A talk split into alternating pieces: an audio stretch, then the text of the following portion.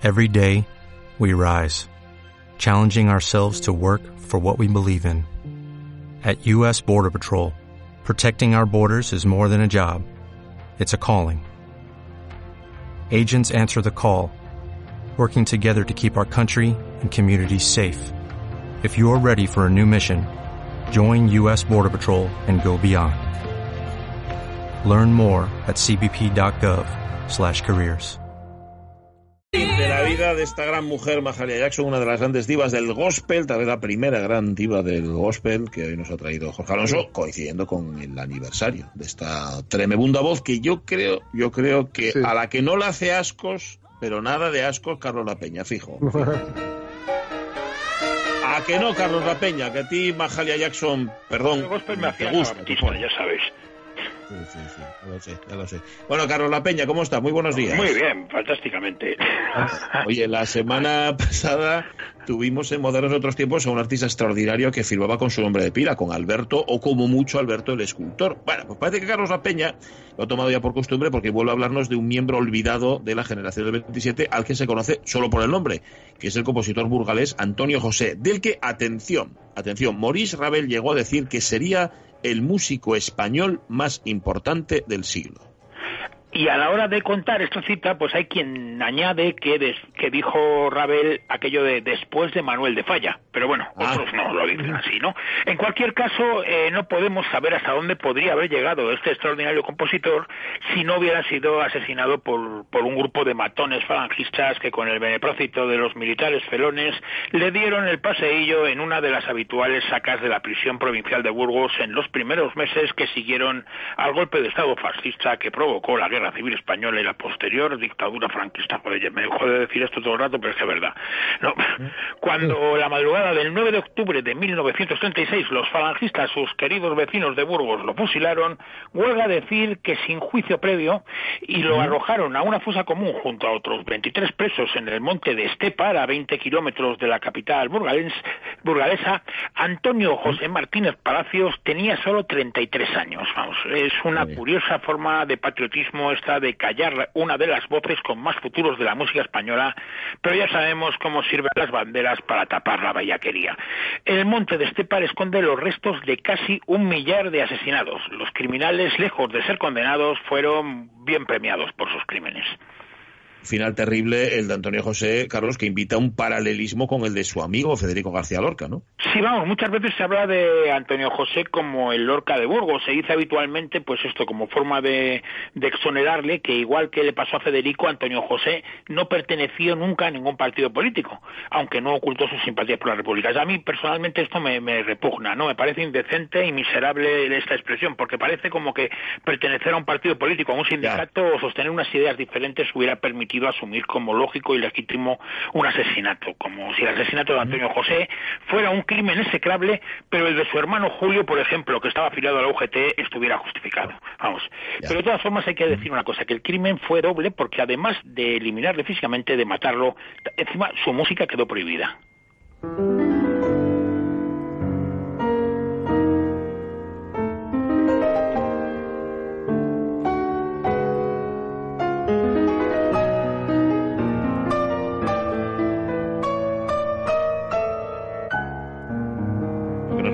Fondo es lo que interpreta el pianista José Luis Bernardo de Quirós, autor de una tesis doctoral, por cierto, sobre la obra pianística de Antonio José. Este es su poema de la juventud, una obra muy juvenil, la compuso en el año 21, con 19 años, y le valió el primer premio en un concurso.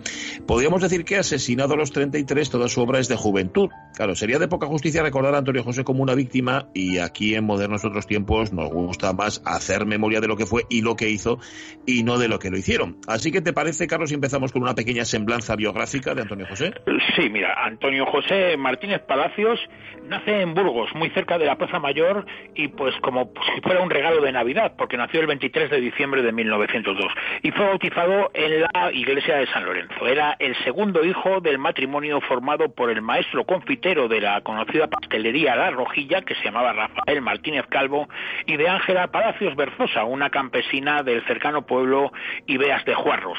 Tanto Antonio José como su hermano Julio, que era tres años mayor que él, buscaron sus ocupaciones en actividades muy distintas a las de sus padres, pues nuestro moderno fue músico y Jorge fue maestro y periodista pero los años de formación de ambos estuvieron marcados por la militancia de su padre en el Círculo Católico de Burgos, organización social de los jesuitas que organizó pues, los sindicatos cristianos de obreros. Cuando nuestro moderno está a punto de cumplir los siete años, empieza a asistir a estas escuelas, a las escuelas de San, de San Juan Lorenzo, que también estaban regidas por la Compañía de Jesús. Y ahí en la escuela ya se dan cuenta de que el chiquillo tiene unas facultades sobresalientes para la música, ¿no?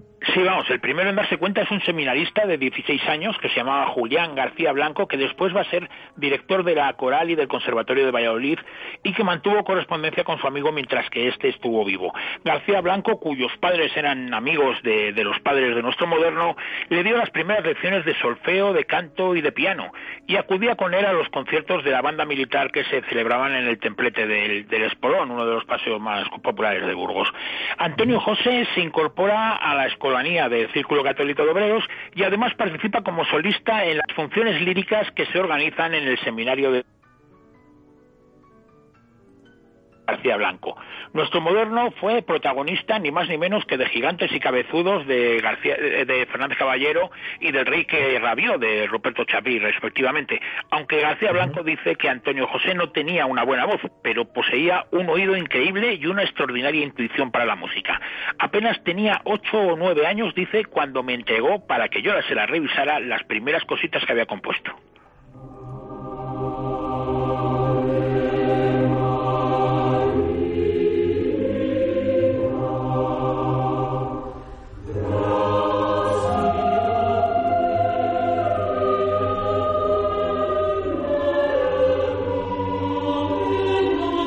Bueno, 8 o 9 no tenía, más bien cuando compuso esta Ave María fue en el año 17, o sea que tenía 14 años. La obra coral de Antonio José tendrá gran importancia, sobre todo más adelante, cuando en el 29 se haga cargo del refundado Orfeón Burgales, que por cierto tenía su sede junto a este colegio de San Lorenzo. Pero bueno, habrá tiempo para hablar de eso, porque todavía tenemos a Antonio José como músico en formación, pero sobre todo era un niño, un aprendiz de músico ligado, Carlos, a la figura del padre Beovide.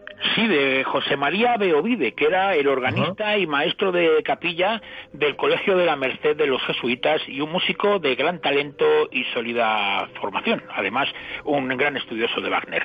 Había nacido en Zumaya en 1882 y había sido profesor de música en Quito y en Nueva York. Incluso hasta le propusieron ser organista de la Catedral de Filadelfia. Lo que pasa es que como él era muy católico, no aceptó mm. el cargo porque esta catedral estaba consagrada al culto protestante. Antonio José aprendió con él armonía y composición y empezó a poner en práctica estas enseñanzas como compositor y también como director musical. En 1915, a los 12 años, compone su primera obra que ya tiene fundamento, el himno Cazadores de Chiclana. Le, seguirán muchísimas más. Cinco años más tarde, cuando Beovide se dio cuenta de que ya poco más podía enseñar a Antonio José y le recomendó que, que marchara a Madrid a estudiar en el conservatorio, ya Antonio José había compuesto, había compuesto casi 75 títulos. Madre del alma. Bueno, eh, tocaba y componía en esos años, pero además empieza a dirigir a sus compañeros. Sí, su primera experiencia como director de orquesta la tiene a los 15 años, con el sexteto de, bueno, no dirigía una orquesta, dirigía un sexteto, el sexteto del Salón Parisiana de Burgos. El Parisiana era uno de los primeros cines estables en Burgos. Abrió sus puertas en la Plaza Mayor en 1911 y contaba con explicadores, esta gente que contaba lo que sucedía en las pantallas a los, a los espectadores que estaban flipados viendo lo que pasaba allí en la pantalla, ¿no? Aparte del cine, en el Parisiana también había espectáculos de variedades, con lo que el sexteto de Antonio José lo mismo ponía música a una película que a cualquier otro show de variedades. Además, en estos años eh, empieza a estudiar con mucho interés la obra de Federico Olmeda, el recopilador del folclore burgalés, con su libro Folclore de Castilla o Cancionero Popular de Burgos, que fue editado en 1903. Este conocimiento de la música popular castellana, junto con el estudio de la música de Wagner que realiza con Beo va a ser crucial en su desarrollo musical.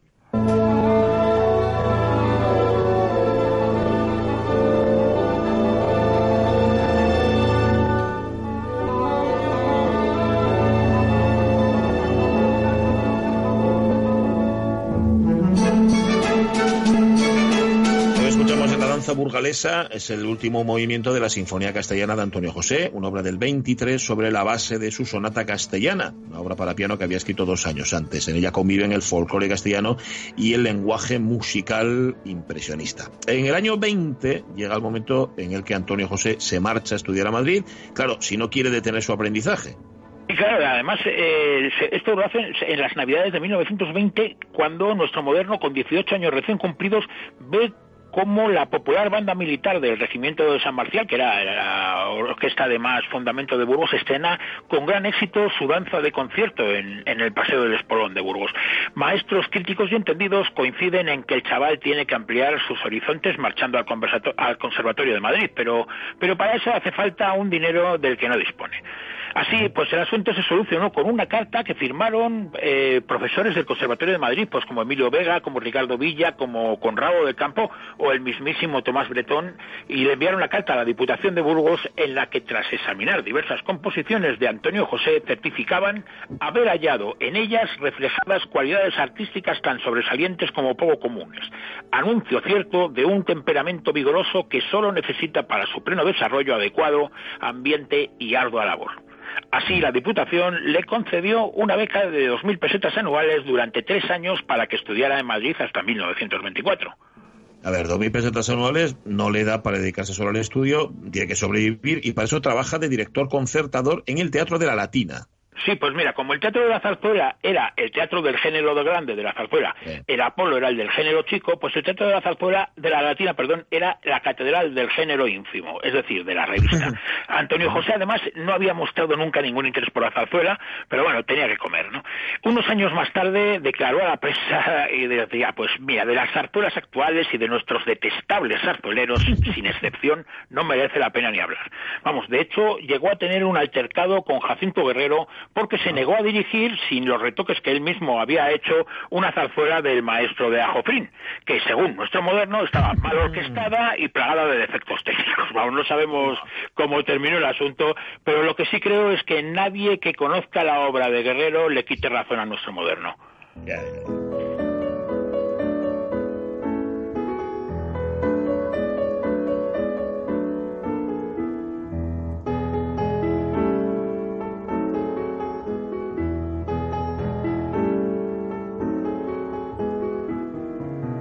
Vuelve a ser José Luis Bernardo de Quirós quien interpreta al piano la tercera de las danzas burgalesas de Antonio José, una obra que compuso en Madrid, que publicó la Unión Musical Española, que era la principal editorial española, en el año 1924. Los años madrileños del compositor burgalés le sirven para ir haciéndose un nombre, ¿verdad?, en el ambiente musical y cultural de la capital. Sí, bueno, más dices que es, muy diferente al Burgos que procede, del que procede, que es un Burgos totalmente provinciano, ¿no? Antonio José está ávido de aprender, estudia en el conservatorio, compone sin parar y se presenta a todos los concursos que pilla, pero también es conocido por todos los libreros del pasaje de la Montera y de la Cuesta de Moyano todos los estudios, todas las materias, escriben una carta a un amigo, me interesan.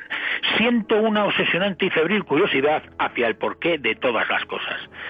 También se aficiona a la pintura y a la fotografía y con su pequeña cámara de fuelle retrata todo lo que se cruza en su camino. Ese afán documentalista le va a ayudar bastante cuando en los años 30 se embarque en su trabajo de campo para recoger las canciones populares de los pueblos de Burgos. Y hay justamente un burgalés, el guitarrista mítico Regino Sainz de la Maza, quien le sirve de cicerone en los ambientes musicales de la generación del 27, ¿no? Sí, bueno, Regino es de alguna manera miembro del, del, Grupo de Madrid y, tras apenas conocerle, pues se convierte en un admirador suyo. Vamos, de hecho, se refería a él como el delfín de la música española. Vamos, de la mano de Regino, pues entra en los círculos de la institución de libre enseñanza, conoce pues a, a, los, a los hermanos Halfter, a Salvador Bacaíse y a, incluso al gran capo de la vanguardia musical española, que era el, crítico y escritor Adolfo Salazar. En la residencia de estudiantes o otras veces en la casa de algunos amigos presenta muchas de sus obras. También en casa de Sainz de la Maza conoce a García Lorca, al que le une su conocimiento e interés por la, por la música popular. El guitarrista eh, Regino Sainz de la Maza recordaba en su vejez aquello que decía Federico y Antonio José fueron para mí dos inmejorables amigos. Me dedicaron dos de sus obras más hermosas, Federico, Los seis caprichos del poema del Cantejondo y Antonio José, La sonatina para la guitarra, una pieza perfecta e insuperable. Antonio era extraordinario como músico y como hombre. Si no hubiera muerto tan joven, quién sabe hasta dónde habría podido llegar. Bueno, la semana que viene, Carlos, hablaremos de esa sonatina para guitarra, que es su obra más universal, bueno, y de muchas más cosas, ¿no? Sí, vamos, sí, porque vamos, su música y su vida no han hecho más que empezar, y en aquellos felices años 20, pues la música de Antonio José va a llegar muy lejos, aunque él va a quedarse más cerca porque lo que va a tener es que volver a Burgos para hacer la mili. ¿Qué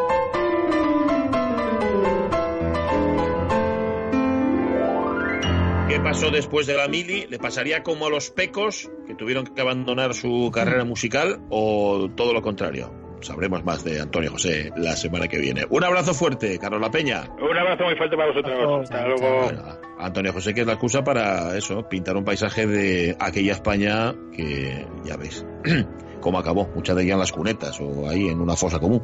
Marchamos, mañana solo una horita nos encontramos, eh, Sonia Bellaneda, A partir de Jorge las Alonso, 10. Marcaunedo. Mañana. Patricio. ¿Te preocupas por tu familia? Entonces, ¿por qué darles solo huevos ordinarios cuando pueden disfrutar de lo mejor? Eggland's Best, los únicos huevos con ese delicioso sabor fresco de granja, además de la mejor nutrición, como 6 veces más vitamina D, 10 veces más vitamina E y 25% menos de grasa saturada que los huevos regulares, además de muchos otros nutrientes importantes. Así que, dales los mejores huevos. Eggland's Best, mejor sabor, mejor nutrición, mejores huevos.